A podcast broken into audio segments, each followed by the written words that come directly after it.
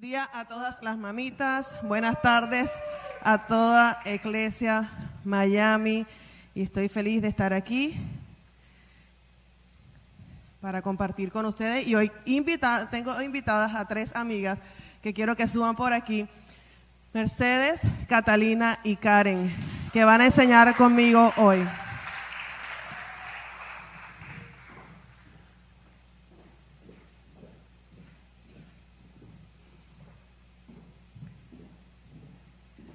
Hoy queremos honrar a las reinas de la casa, pero aunque la enseñanza, obviamente, de, madre, de madres a madres, los, las que no son mamás aprendan y tomen nota. Y los hombres también pueden recibir porque estos consejos de la palabra son para todos nosotros. Y bueno, estamos en un mes importante, es el mes de, además de celebrar la mamá, estamos celebrando la conciencia, de crear conciencia, awareness sobre la salud mental. En este tiempo de la pandemia, las enfermedades mentales han sido exponenciadas, como la depresión, la ansiedad, los ataques de pánico. Llevamos 14 meses en medio de una pandemia que comenzó como una cuarentena de 40 días y en la cuarentena ya vamos por tantos meses que ha pasado y que pensamos que se iba a acabar rápido y no se ha acabado. Pero como decía mi esposo, todo pasa, esto va a pasar también. Y a pesar de que ha sido un tiempo difícil, para muchas personas porque hemos perdido seres queridos.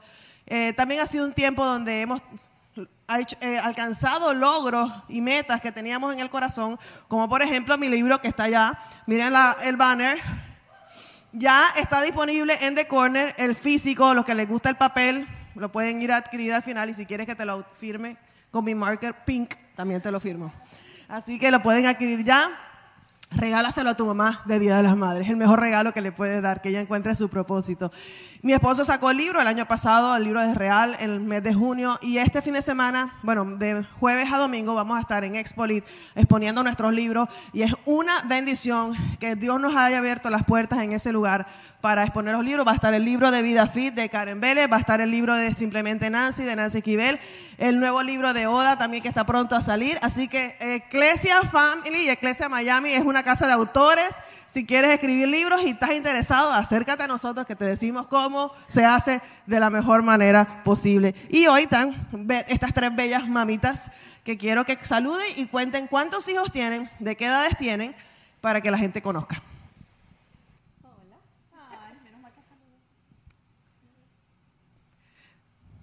Las gafas. Sin gafas. Primero el glamour. Antes muerta que sencilla. Sí. Bueno, ¿qué tal? Buenas tardes ya. Eh, tengo tres nenas, una de 28 años, un nieto bello de 6 años. Tengo otra nena de 14 años, Mariana, que está por ahí, y otra flaca de 12 años, Marinés. Así que soy mamá de tres y abuela de un gordo. ¿Sabían que era abuela? No sabían, ahora saben que es una abuela súper joven. A ver, Cata. Bueno, yo tengo dos. Tengo a Rebeca de 20 y tengo a Benjamín que va a cumplir 14. Hola, feliz Día de las Madres. Mi nombre es Karen, para los que no me conocen. Tengo dos hijos y están aquí conmigo. Mi hijo mayor, José, le decimos Tito, tiene 26, casi, casi 26 el 20 de mayo. Y Gabriela tiene 23 años.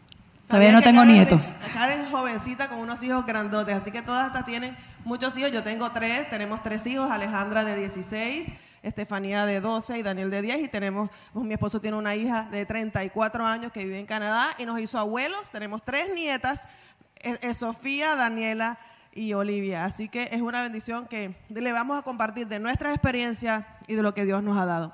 Y bueno, eh, en este tiempo difícil de pandemia, una pregunta para Catalina. ¿Cómo ha sido tu experiencia de escuela en casa? Haberte mudado de Bogotá a Miami, con gatos incluidos, ¿y cómo va ese nuevo estilo de vida? Bueno, realmente para mí ha sido un tiempo de mucho cambio, de mucha transición y ha sido un sueño cumplido porque vivir en esta ciudad era un sueño para nosotros, pero también ha traído muchos retos. Yo les contaba los de la primera reunión que Benjamín desde mayo que empezó la pandemia hasta este momento ha estudiado virtual, virtual en Colombia, con el horario de Colombia, y que su día está todo el tiempo frente a una pantalla. Está en clase desde temprano, almuerza, clase en la tarde, dos horas de tareas porque tiene que entregarlas a las 8 de la noche y sus relaciones y sus amistades de toda la vida están allá. Entonces también son virtuales. Y como lo más difícil en este tiempo ha sido acoplarnos a estar los cuatro en casa, cada uno en sus dinámicas de trabajo, de quehaceres y de todo, en el mismo espacio y tener esas rutinas juntos sin, sin interferir en la vida de los demás, en, los otros y acomodarnos a esas realidades y esa nueva rutina ha sido muy, muy, muy retador para nosotros. Así es, y sobre todo eh, hoy en día ya hay niños que han vuelto al colegio, hay niños que están semipresenciales, van dos veces a la semana, hay otros que todavía están en casa, como Benjamín, y no ha sido fácil como mamás estar en casa. Algunas mamás son bueno, nosotros como mamás somos enfermeras, somos cocineras, somos choferes, somos modistas, somos maestras, pero hay unas que no son maestras, entonces no es fácil tener a tu hijo en casa y además tener que darle clases. De pronto no dominas el inglés, tener que tratar de explicarle algo que no está entendiendo. Ha sido muchos retos para todas nosotras. Karen, ya tus hijos están grandes, así que ya no te tocó Zoom en colegio ni nada de eso, pero cuéntanos una experiencia difícil que has vivido ahora en la pandemia. Qué más difícil que mis dos hijos se hayan contagiado con el virus del COVID. Eh, imagínate, yo hubiera preferido enfermarme no, yo y no ellos. Y una experiencia bien difícil que tuve con Gaby, y le pedí permiso para contar esto, eh, es que cuando ella recibe su, prueba, que, que llega positiva, ella le dio una crisis muy fuerte emocional y recuerdo que se tiró al piso y me decía, yo me voy de la casa, yo no puedo estar aquí, yo me siento que tengo sida, yo no te quiero contagiar, yo tengo que irme sola. Y yo la miré y le dije, tú no te vas a ningún lugar, tú te vas a quedar aquí, lo vamos a pasar juntas y si yo me contagio, me contagio. De hecho, dormimos juntas. Ella, eh, y no hubo distanciamiento, yo, yo digo siempre que es un riesgo y yo no recomiendo a nadie que haga eso, eso es una decisión mía pero yo quise abrazar a mi hija en ese momento porque yo sé que los que han vivido eso sienten un rechazo muy fuerte y se sienten así como literal, como si tuvieran una enfermedad como el SIDA o algo muy feo. Y luego se contagia a Tito eh, y también tuvo que estar aislado. Para colmo, Gaby le llegaba, el, se hacía la prueba y se hacía la prueba y le seguía llegando positivo, positivo. O sea, ella, eh, yo creo que salió negativo como al mes de, haberse contagiado. Entonces, para mí eso fue muy difícil porque como mamá, ninguna de nosotras queremos que nuestros hijos se enfermen. Y no te dio. Y no me dio, gracias a Dios. Los cuidó y Dios la guardó. Tremendo. Y Meche, tú también viviste una experiencia parecida. Cuéntanos qué te pasó a ti. Sí, así es. En el mes de diciembre. Hello. Más volumen. Okay. En el mes de diciembre eh, nos fuimos de vacaciones, tomamos todas las precauciones para poder disfrutar de la vacación y venir a celebrar los tiempos de Navidad. Y cuando llegamos, por cuestión de protocolo, nos hicimos la prueba, todos negativos. Mariana, mi hija, la del medio, salió positiva. Fue un reto eh, porque Marinés tiene una condición médica y no se debe enfermar. Teníamos que super cuidarla. Entonces, imagínense en una casa una aislada en un cuarto, todos los demás con máscara, o sea, e, e, fue muy fuerte. Eh, uno lo cuenta y parece nada, pero el, diario vivir ahí fue bien duro. Eh, tener que comprar cosas desechables para evitar el, posible, el peor, el chiquitico con, eh, oportunidad de contagio que pudiera haber, teníamos que evitarla. Eh, pero llegó un día que esto fue lo que más me impactó, porque como Karen dice, el que está contagiado se siente como un leproso, o sea, rechazado. Y lo pude experimentar porque llegó un momento en que la nena me dice, mami, o sea, ya tenía cuatro días en el cuarto sin salir, un baño para ella, todo apartado para ella. Y me dijo, yo necesito un abrazo. Y yo decía, o sea, yo soy la mamá, tengo que cuidar, tengo que darle amor y tengo que cuidar a la otra. Y yo dije, bueno, la abracé. Me estuve con ella un ratico, le di todas las palabras de afirmación que podía darle y le expliqué nuevamente su situación y la que todos la amamos y por eso nos estábamos cuidando y tuve que salir, quítate la ropa, lava la ropa, toda la cosa con el mayor cuidado. Fue tremendo, pero me abrió los ojos a lo que dice Karen, la gente se siente rechazada y motivar a las personas a que cuando sepas que alguien tiene COVID, dale una llamadita y dile que estás con ellos porque es importante. Y solo le duró el COVID siete días. Un milagro en la vida de Mariana y ninguno, de, ninguno más se contagió. O sea que, que a veces nos, estamos tan, tan temerosos de, de esta situación, pero Dios siempre cuida de nosotros. Así que no dejes de confiar en Él. Y bueno, hoy quiero compartir varios consejos, especialmente para las mamás, porque ha sido un tiempo abrumador, ha sido un tiempo estresante, ha sido un tiempo lleno de retos y para de pronto de altos y bajos, momentos felices, momentos no tan felices, pero estos consejos van para todos nosotros, como les dije al principio. El primer consejo, pon en orden tus prioridades. Di conmigo, pon en orden tus prioridades. Mateo 6:33 dice, busquen el reino de Dios por encima de todo lo demás, lleven una vida justa y Él les dará todo lo que necesiten. El primer consejo que les queremos dar en esta mañana, en este mediodía, es que tienes que colocar a Dios de primero. Dios debe ser el ingrediente más importante en tu vida. Si tú tienes una relación personal con Dios y tú tienes ese, esa conexión diaria, vas a poder sobrepasar esta circunstancia que estamos viviendo, que no ha sido fácil, pero si estamos despegados de la fuente de vida, estamos desconectados de Dios, va a ser aún mucho más difícil. Nosotros somos seres integrales, espíritu, alma y cuerpo. Tenemos un cuerpo, tenemos un alma y tenemos un espíritu. Y el espíritu se alimenta con cosas espirituales. De la misma manera tenemos que... eh, somos lo que comemos. Comemos cuando estamos saludables porque comemos bien, nuestro cuerpo físicamente lo cuidamos. Si alimentamos nuestra alma eh, leyendo un libro, estudiando una carrera, compartiendo con amigos, estás alimentándote todo el tiempo, pero el espíritu es el que dejamos de último y muchas veces no lo alimentamos y cuando vienen los momentos difíciles, el espíritu está fraquito, raquítico, que cuando te quiere decir, Dairon, no lo haga. Él, él- él dice, ¿qué será que me dijo Dios? ¿Qué será que me dijo Dios? Porque cuando el espíritu está fuerte, tú vas a escuchar la voz de Dios que te dice, hey, stop. Toma control de eso. Ten dominio propio. No le grites a tus hijos porque cuando uno se desespera, entonces caemos en la carne y caemos en las malas actitudes, en, en- levantar la voz, en decir cosas que después nos arrepentimos como mamás. A todos nos ha pasado, nos sacan la piedra, decimos tres y cuatro cosas y después dice, ¿qué dije? ¿Por qué dije eso? Entonces es muy importante que estemos conectados a la fuente y tengamos una relación personal con Dios. La próxima semana comenzamos una serie que se llama Dunamis sobre la vida del Espíritu y va a estar espectacular, así que no te la pierdas. Su pastor va a estar predicando. ¿Qué consejo les darías a las mujeres? ¿Qué hacen Cata, Meche y Karen para alimentar su espíritu y su relación con Dios? Cata.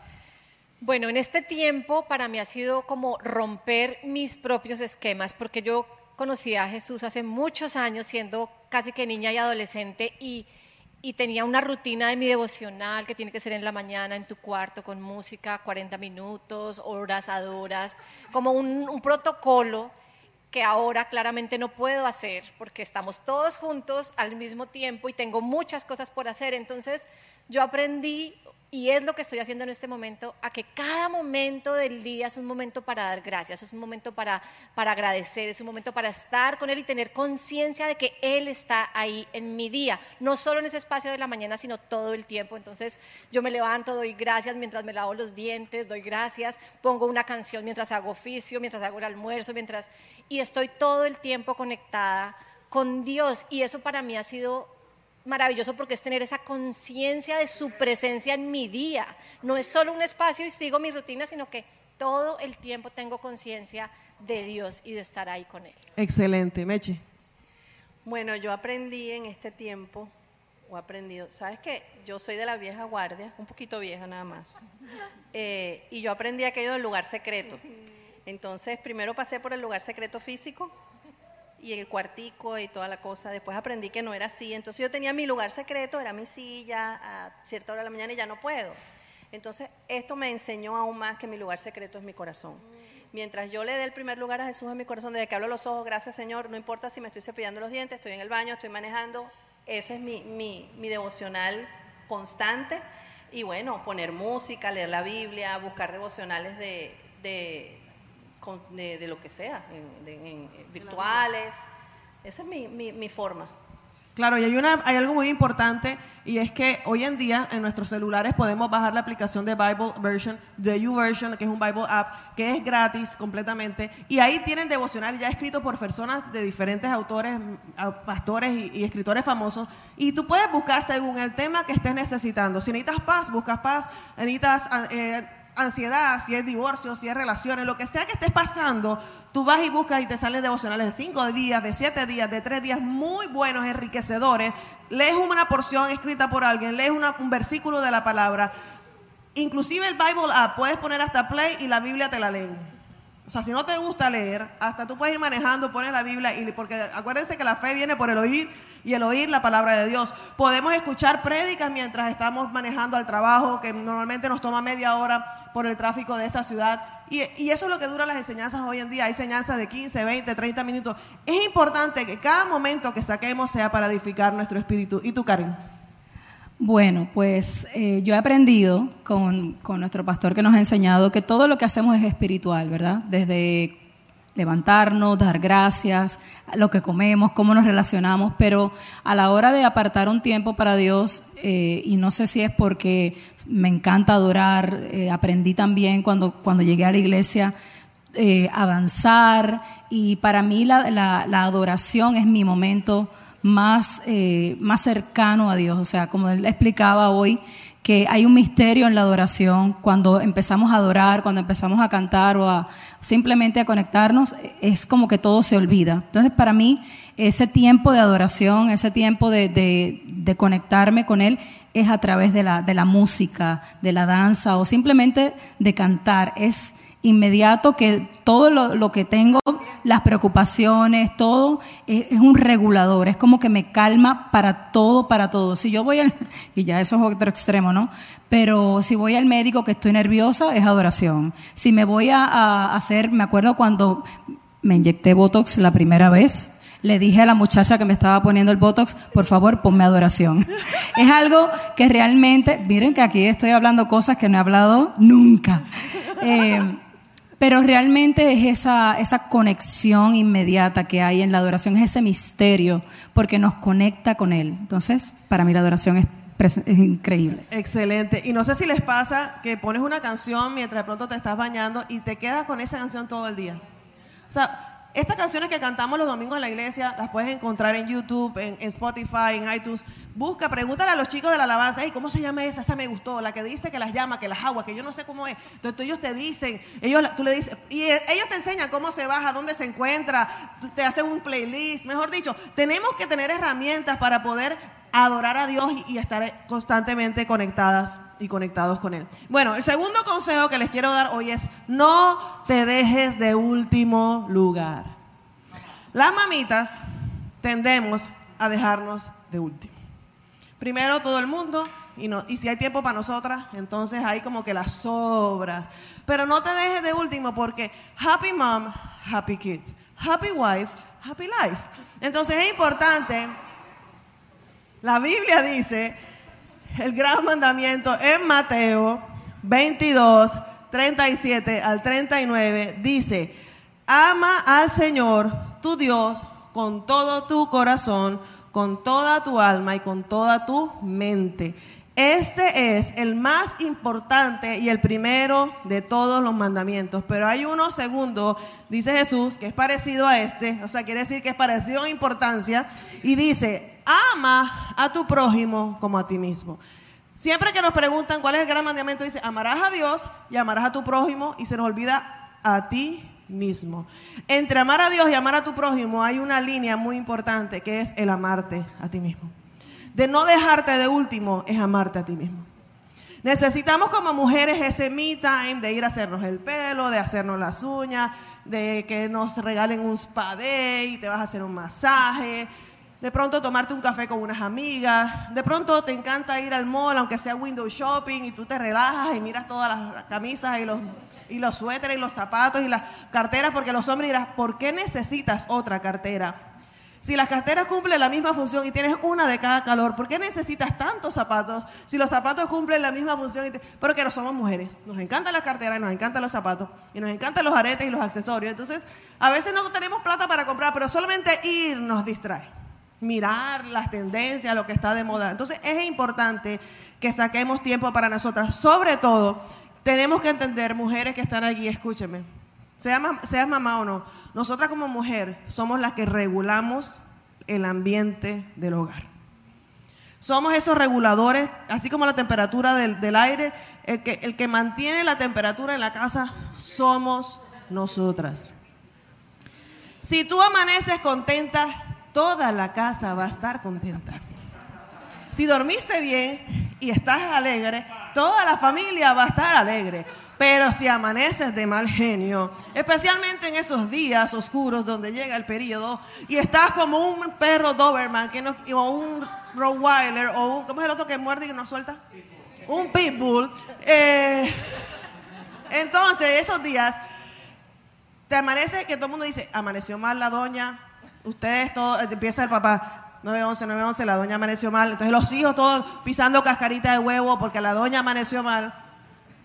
No debe ser así, mujer. Tenemos derecho a sentirnos mal. No estoy diciendo que seamos, que volemos por las alturas como super espirituales, porque ninguna de nosotros somos así. Pero tenemos que entender que nosotros, como la palabra dice, la mujer sabia construye su casa y la necia con sus manos la destruye. Sabiduría es inteligencia, necedad es ser bruta. En criollo castellano. ¿Ok? Entonces tenemos que ser mamás inteligentes, tenemos que ser mujeres inteligentes y entender que nosotras establecemos la atmósfera del hogar.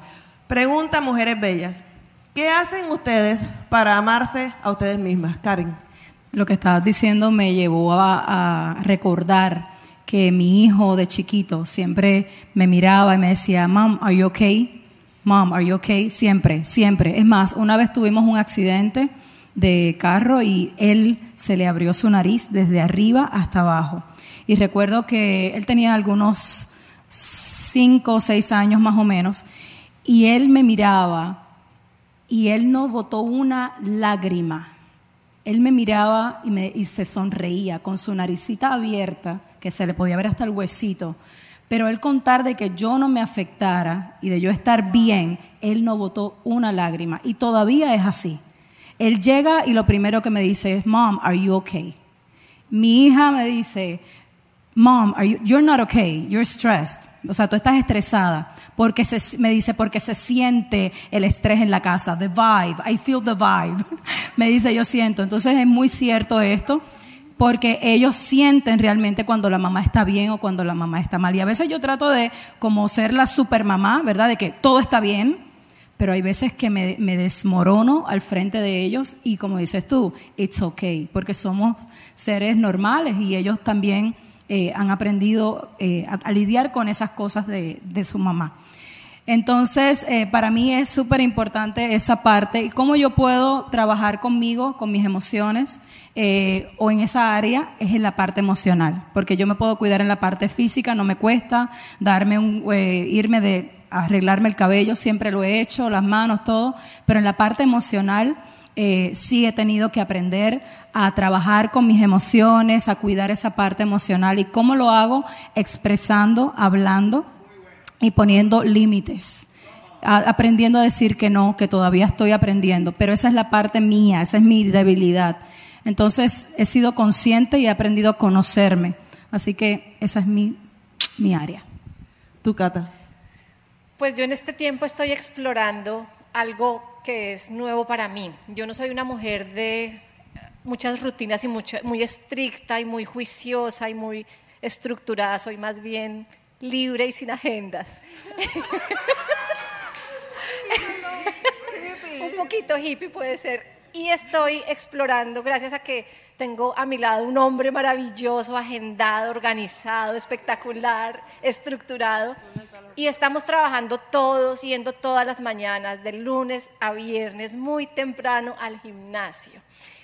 Y a mí me cuesta la levantada porque amo dormir más que cualquier otra cosa y, y la rutina del gimnasio, pero empecé a cogerle gusto porque cuando acaba esa pesadilla de levantarme e ir al gimnasio, llego a mi casa y me siento como con nuevas fuerzas, me siento vital, me siento enérgica. Entonces estoy explorando para mí ese tiempo de disfrutar el gimnasio y la actividad física y ha sido maravilloso, retador y ya lo disfruto. Bueno. Así que ha sido muy bueno. Gracias, Cata. ¿Y tú, Mechi? Bueno, yo aprendí, estoy aprendiendo ahorita a descubrir lo que es desconectarse. Eh, esa es como la forma de, sí, de, de aprovechar el tiempo para mí, porque hacía cosas que pensaba que eran para mí, pero siempre estaba igual conectada. Y el tele- la bendición del teléfono, mm, a veces no es tanta bendición. Entonces, mi tiempo es dos horas cada dos semanas. Ese es el tiempo, mi tiempo real calculado, dos horas cada dos semanas, irme a arreglar las manos y los pies. Lo añoré cuando estaba todo cerrado, no saben ni cómo, porque yo no me sé arreglar las manos y los pies. Entonces, cuando volvimos, aprendí a apagar el teléfono y a dedicarme ese tiempo de verdad para mí. Eh, cuando uno se mueve en esto del ministerio, el- eh, son mensajes 24 horas al día constantemente. Y yo aprendí algo de mis pastores y es que cuando alguien está en crisis y tiene años en crisis, porque tú te demores dos horas en contestarle, no van a resolver o no resolver porque tienen años en eso. Así es que aprendí a desconectarme y apagar el teléfono y ni con una amiga hablo. Ese es mi tiempo de pensar en mí. Lo pones en modo avión luna lunática. Es muy importante que saquemos el tiempo, pero que lo respetemos. O sea, que, que no, na- el mundo no se va a caer, las situaciones no se van a desmoronar, la gente puede esperar. Y si tú estás de pronto esperando, hay gente que ni siquiera apaga el celular para dormir porque tiene un papá delicado en otro país del mundo, eh, de pronto necesitan estar on call porque son doctores, no sé. Tú puedes avisar, voy a estar desconectado por una hora. Si tiene una emergencia, llame a José, por ejemplo. Y yo me desconecto. Pero es que si no, no nos dedicamos ese tiempo, no vamos a tener una mente sana, saludable y no vamos a estar bien emocionalmente. Bueno, tercer consejo, mujeres. Organiza tu lista de tareas pendientes y suelta que- los quehaceres innecesarios. Organiza una lista de las cosas que tienes por hacer y lo que no sea urgente, déjalo a un lado. La palabra dice Mateo, Mateo 6:33, no se preocupen por el día de mañana porque mañana habrá tiempo para preocuparse. Cada día tiene bastante con sus propios problemas y debemos vivir un día a la vez. Entonces te voy a dar un consejito rápido. Cuando hagas una lista de las cosas pendientes, a mí me encanta un to-do list. Entonces cuando tú hagas tu lista de tus cosas pendientes, coloca primero aquellas, vamos a separarlas en tres categorías. La primera es aquellas que pueden esperar. Di conmigo, pueden esperar. Como el garaje de tu casa, Marce. Puede esperar. ¿Ok? Entonces, es importante que el garaje no se va a morir, las cajas van a estar ahí felices, esperando hasta el día que tú las puedas arreglar, pero a ti te da estrés nada más abrir la puerta del garaje y ver el garaje, pero te mudaste en diciembre, o sea, tranquila, todavía estamos en, en mayo, todavía hay tiempo. Entonces, es importante entender que hay cosas que pueden esperar, pero nos estresamos tanto por lo que queremos hacer ya que no disfrutamos nada. Y segundo, pon aquellas cosas en una categoría que puedas pedir ayuda. Si Dios te da una bendición financiera, contrata a alguien que te arregle el garaje, porque a veces es que no sabemos esperar, pero también podemos pedir ayuda a gente que sabe hacerlo y que te va a aliviar una carga que te tiene aquí como que "Ah, tengo que hacer esto y no he podido. Y tercero, esa categoría es cosas que solo puedes hacer tú. O sea, que nadie las puede hacer por ti, entonces esas son. Y las que tú puedes hacer, colócales por número de prioridad. Un, dos, tres, cuatro, cinco. Empieza por las uno y no por las cinco. Siempre es más fácil empezar por lo más fácil. Por lo que nos gusta, lo más fácil de hacer. Entonces ese uno va pasando de lista en lista, en lista, en lista, porque no lo llevamos a cabo. Como por ejemplo, una llamada importante que tengas que hacer, que nadie la puede llamar por ti, o una entrevista de trabajo que te da miedo ir a ir, pero tienes que ir a enfrentarlo. Cosas que nadie puede hacer por ti, pero que son importantes y necesarias para ti. Eh, cuarto consejo.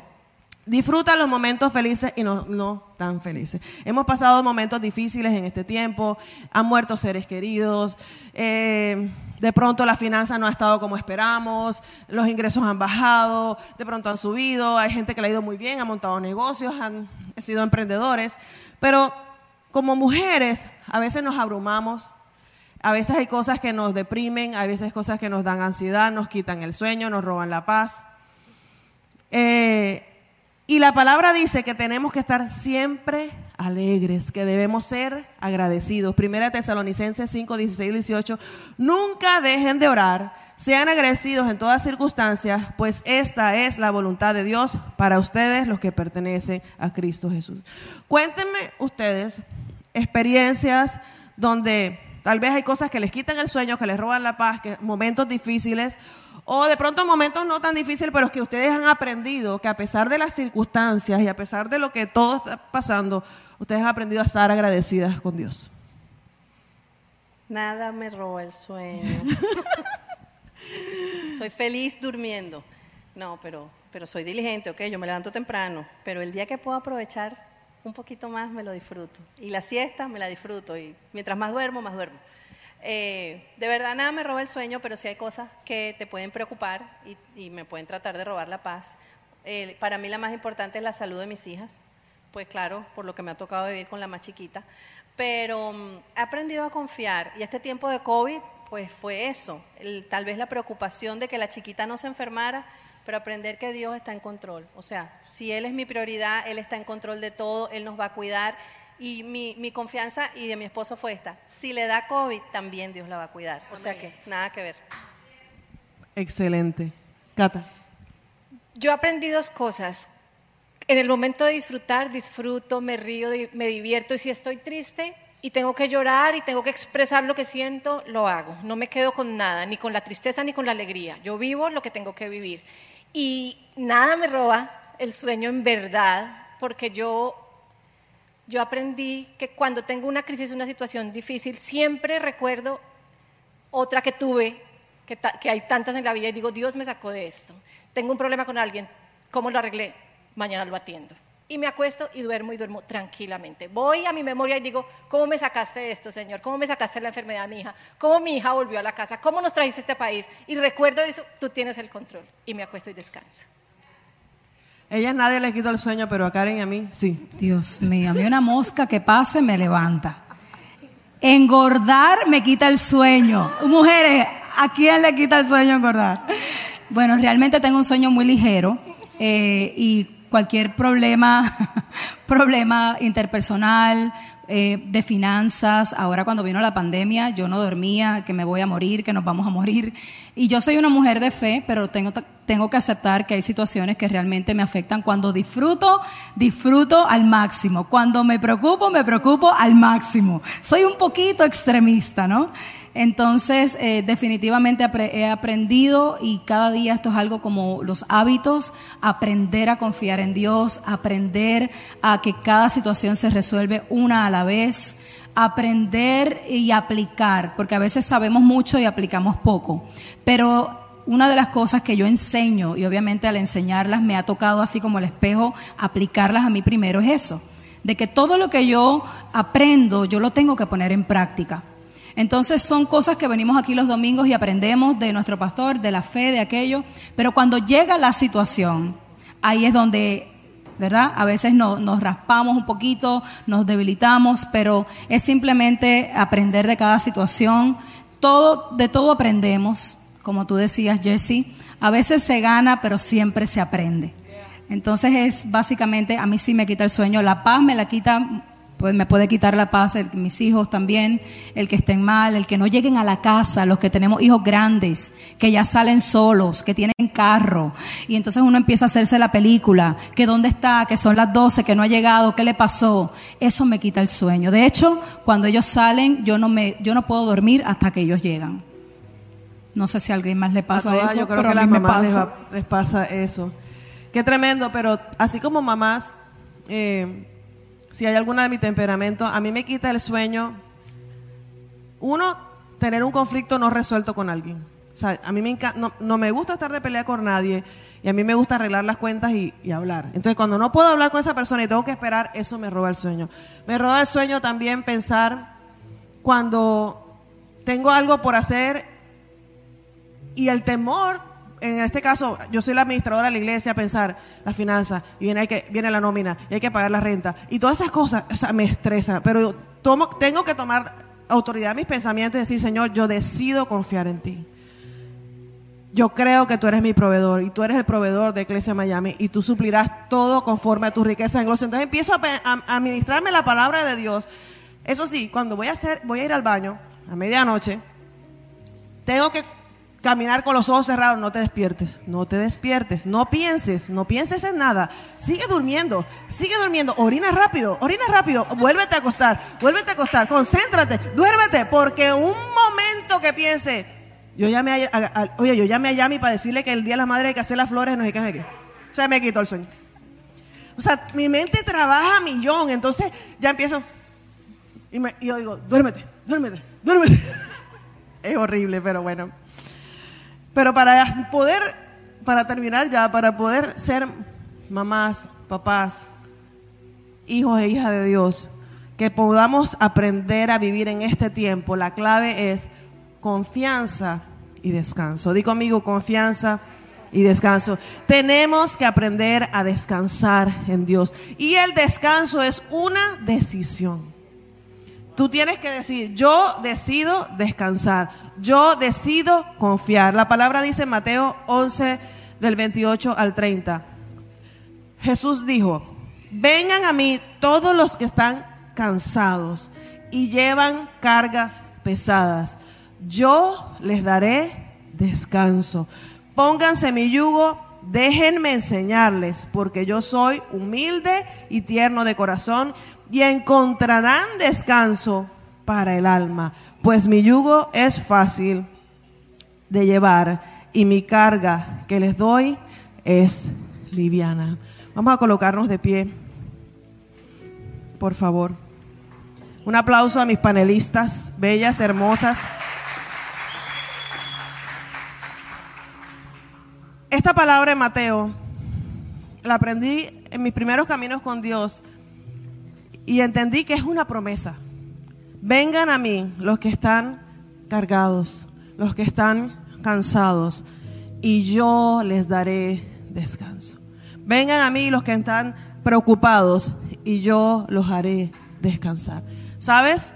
La primera decisión que debes tomar es venir a Él. Él te está invitando, Él te dice, mi yugo es fácil y mi carga es ligera.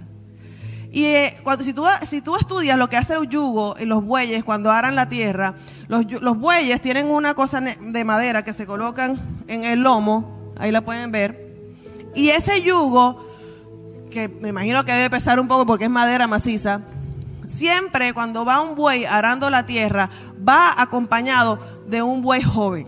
Un buey adulto con un buey joven. ¿Por qué?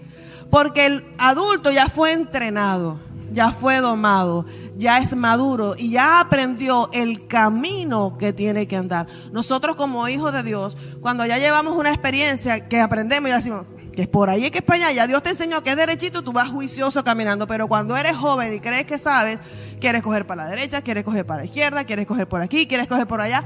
Entonces, ese, ese buey joven le ponen el yugo para que se quede al lado del maduro. En este caso, el maduro es Jesucristo. Y nosotros somos ese, ese, ese buey joven que quiere ir a su manera, en su ritmo, por, el, por aquí, por allá. El Señor le dice, no, pero ven para acá, que yo te necesito aquí al lado. Camina a mi lado y entiende de que mi yugo es ligero, mi yugo es fácil y es ligera mi carga, porque en ese momento el joven ya no está cargando el yugo, lo está llevando Jesús. Tú haces ese intercambio y tú decides, es una decisión. Tú decides confiar en Dios y tú decides dejar, ok, yo te entrego, ok, la Biblia dice, venid a mí, pero ahora el siguiente, el primer paso es dar el paso y venir. El segundo paso es entregarle tu carga. Como mamás nos podemos preocupar por nuestros hijos, podemos tener carga como Karen, que es cabeza madre de cabeza de hogar, nos podemos preocupar de la provisión. Si tienes un hijo con una, situación delicada de salud como, como Marinette, entonces eh, tienen que decidir confiar. Yo admiro eso de ustedes. Ustedes no se encerraron en una casa, sino que decidieron confiar en Dios porque ¿qué podemos hacer en estas circunstancias? Y lo que la niña tiene es una condición que solo Dios, ahí está, ustedes la van a ver por ahí. Y ella está feliz, viviendo una vida normal. Respeto a los que no lo quieren hacer, esa es su decisión. Pero yo admiro a las personas que tienen ese paso de fe. Eso es fe. Eso es confiar. Eso es fe. Y decidir confiar en Dios. Entonces es importante que tú tomes el primer paso y el segundo paso. Y el tercer paso es confiar en Dios. Las circunstancias difíciles van a pasar. El COVID va a pasar. Las enfermedades se van a ir. Las crisis financieras se van a ir. Todo va a pasar. Lo único que no pasa es la palabra de Dios que permanece para siempre. Entonces es muy importante que en medio de la tormenta, como cantamos hoy, en medio de las aguas, en medio de las llamas, nosotros tengamos el ingrediente más importante que es confianza. Di conmigo confianza.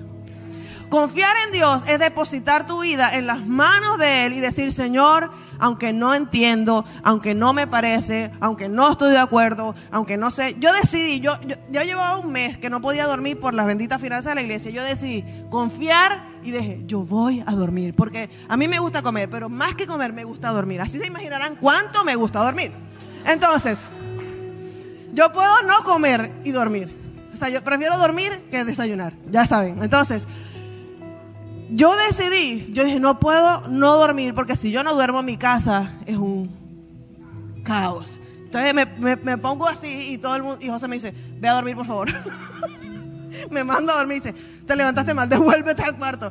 Entonces es importante que yo dije, Señor, yo decido confiar en ti. Yo decido creer en lo que tú me has dicho. Yo decido creer que tú eres el dueño del oro y de la plata, que tú eres el dueño de este edificio, que tú tienes control de todo y que tú suplirás conforme a tu riqueza y gloria. Y si no suples, pues ¿por qué tú no quieres?